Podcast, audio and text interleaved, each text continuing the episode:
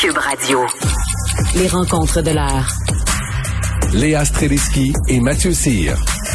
La rencontre Streliski-Cyr. Ah, Léa et Mathieu, salut. Salut. How are you? Very good. Oh, uh, yourself? Ben, voyez, vous parlez euh, aussi bien que la députée du Parti populaire du Canada, Natasha Heinz, euh, qui fait un peu rire d'elle sur Twitter en ce moment pour un tweet qu'elle a essayé de faire en français. Euh, ça va comme suit. Moi, j'aime conduire aux épiceries sans vider mon acompte de banque. Vous. Elle pose une question. Euh, je peux même pas euh, qualifier ça de franglais. Là. Je pense que son autocorrecteur a fait une crise d'épilepsie, ou plutôt son, son traducteur, Google Translate, je ne sais trop. Léa? Oui, ben en fait, quand tu appuies sur tradu- le, le- le petit icône de traduction dans Twitter, Oui. tu vois clairement que ça traduit en anglais parfait. La syntaxe est Oh parfaite. oh! Euh, donc, tu sais, on voit, on voit clairement que c'est ça qui est arrivé parce que son tweet, euh, on comprend son tweet en anglais, mais clairement en français, c'est de la traduction littérale.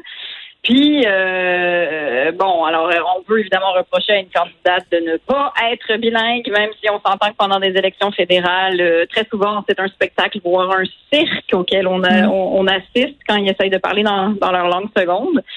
Mais c'est surtout comment elle se défend, là, ce qui est très populiste et très euh, PPC, si on veut. Là. C'est Comment elle se défend? dit du- Ben, elle dit que c'est du sarcasme. Donc là, elle a Ben elle là. voulu dire que c'était une blague. Oui, oui. Parce que si, si tu descends dans son fil, tu vois que très souvent, elle utilise euh, cette manière de, de parler français, c'est-à-dire de juste appuyer sur traduction, puis ça traduit en français boboche. Là. Fait qu'à un moment donné, assume-toi, fille. Surtout si c'est pour ce parti-là, assume-toi.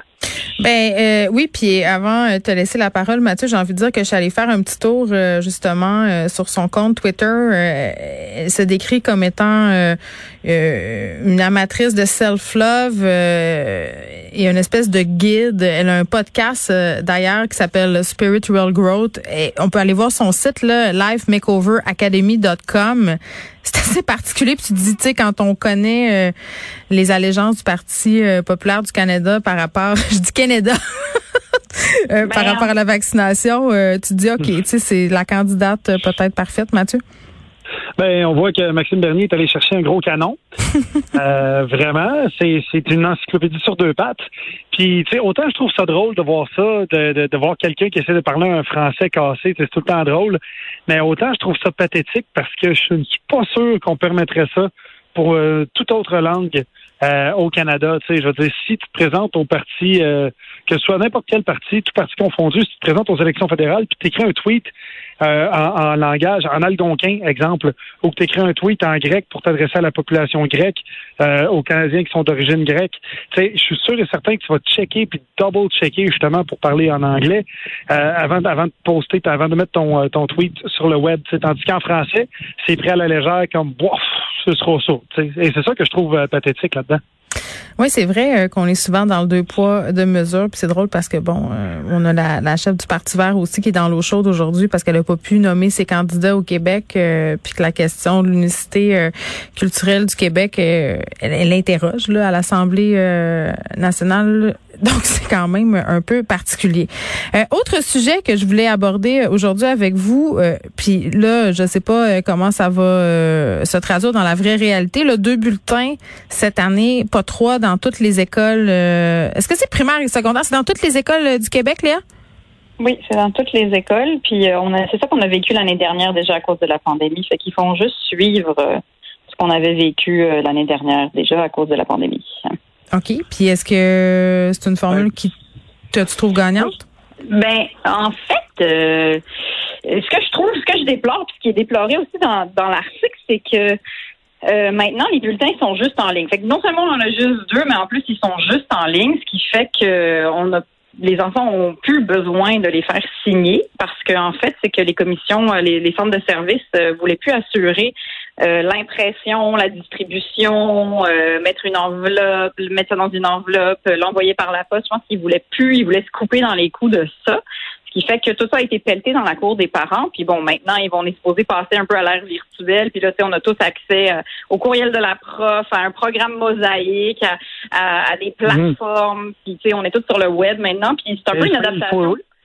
Et il faut Hein? tous se rappeler de ça avec, il faut se rappeler de tout ça avec 18 Mm. passwords différents. Ben, c'est- tu sais, Non, mais puis on est la première génération de parents, je pense, à faire ça, là, parce qu'avant, nous, on avait tous des agendas papier, puis t'amenais ton Non, mais je vous parents. trouve drôle, là. Ben, On dirait que vous refusez le progrès. Là. Moi, j'étais écœurée de gérer les 92 papiers de Ben, l'école. J'ai perdu dans le fond du sac d'école. Je m'en sacre un peu. Moi, j'ai une fille brouillon euh, que tu lui donnes une affaire puis qu'elle perd entre le chemin de l'école puis c'est rendu chez nous. Fait que moi, que ça se gère tout de façon électronique, là.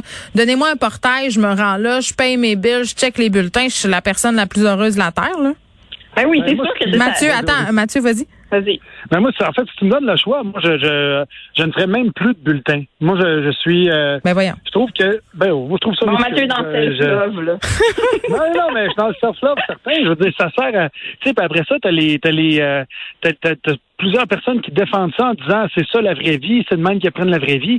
Mais moi, je suis désolé, je suis peut-être une exception à la règle, mais je ne crois pas. Mais je veux dire, je suis pas. euh, j'ai pas de bulletin, mon envie. Là. Tu sais, si j'arrive puis je fais un stand-up puis que je vois que ça a scoré, ça a scoré, j'aurais pas quelqu'un, j'aurais pas le maître, j'aurais pas le, maître de cérémonie, l'animateur du gala qui va venir puis va me dire écoute, je te donne 84 c'est bon, t'es dans le premier cinquième. Tu sais, il n'y a pas de ça dans, dans, dans, ma job. Tu sais, si tu sors justement l'émission de radio, tu as des ratings, tout ça, oui, mais t'as pas de notes par rapport à comment t'animes. Tu sais, puis t'as pas de, rang cinquième par rapport à comment t'es par rapport reste, au reste de ta classe. Fait que, tu sais, moi, quelque part, ce que je veux savoir, c'est mon enfant est intéressé par ta matière? Est-ce qu'il l'assimile bien? Oui, fine. Les notes, ben, tu me donneras ça quand il sera rendu à l'université, puis qu'il étudiera en médecine, puis que là, il sera rendu à faire des, des chirurgies cardiaques. OK, là, mais Mathieu, OK, je, je comprends ce que tu dis, mais en un sens, à un moment donné, il va en avoir des ratings, comme tu dis, dans la vie, tu sais, euh, dans, plus tard dans le cursus scolaire. Donc, autant habituer les enfants. Plutôt, ça dépend comment on les présente. Les notes, là, euh, comme parents, comme prof aussi, Léa. Ouais, mais tant qu'à que- des impôts, tu viens les faire payer tout de suite.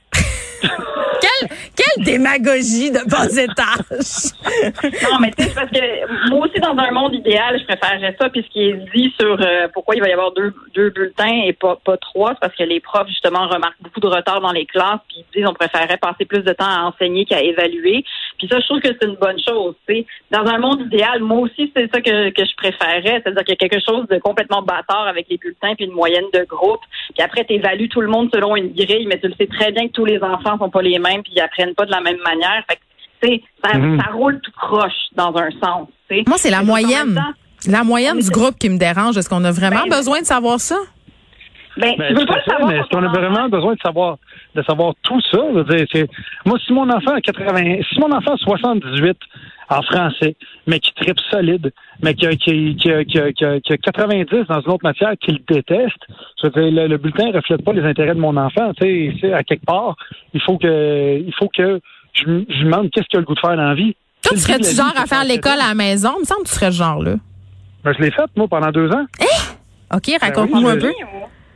J'ai fait, j'ai fait l'école à la maison pendant deux ans, puis ça, ça a très bien été. Puis après ça, ben, il fallait qu'on se fasse chier avec les examens du ministère, tout ça. Puis les enfants étaient quelque chose comme un an et demi, deux ans en avance sur leurs examens. Fait qu'il fallait qu'ils se forcent pour être mauvais. Puis ils comprenaient pas pourquoi il fallait qu'il y ait des notes, euh, tu sais, qu'il fallait qu'ils fassent cet examen-là dans tel laps de temps, pourquoi il fallait qu'ils répondent à des choses comme ça? OK. Tu sais, ma, ma fille, ma fille, elle a 8 ans, puis euh, elle est capable de lire des livres de, de, de 200-300 pages, puis euh, c'est, parce que je les vois aller, puis mon petit gars, il, il, il a pas ce talent-là en, en lecture, puis je le pousse pas pour qu'il ait ça. Mon petit gars, lui, il est plus allumé sur d'autres choses. C'est lui, c'est les jeux vidéo, c'est le, le côté tactique, la patente. Fait que lui, il apprend de cette façon-là. Elle est plus théorique, puis elle est plus, euh, est plus une amoureuse des mots. Pourquoi t'as arrêté de faire l'école à la maison? Ben ça, c'est dû à quelque chose qui s'appelle le divorce. Oh là là! Quel... Oh, OK. Attends, ça, ça va être un autre sujet qu'on va aborder. Un autre classe. Un autre bulletin. Léa, un autre bulletin. Léa, en terminant, est-ce que tu serais game de faire l'école à la maison? Je préférerais mourir que faire l'école à la maison. Moi aussi. Sincèrement, je, je, je- j'applaudis tous ceux qui ont le talent de le faire, mais moi, je je l'ai pas. Je, je veux Mm. que mes enfants socialisent. euh, Puis l'école est vraiment pas parfaite. Puis je suis d'accord qu'il y aurait un million de réformes qu'on pourrait qu'on pourrait faire, puis que tous les enfants sont logés à la même enseigne. Mais je je- j'ai pas trouvé encore Mm. une autre formule. Attends, oh, oh, oh. Ben, Attends, en tout cas, moi, j'ai appris pendant la pandémie que j'étais une bien mauvaise professeure. Ouais, je vais moi, laisser je ça à ceux. Ouais, c'est ça, je vais laisser ça à ceux dont c'est le métier. Mathieu, Léa, merci beaucoup. À demain. Merci. À demain. Bye. Bye.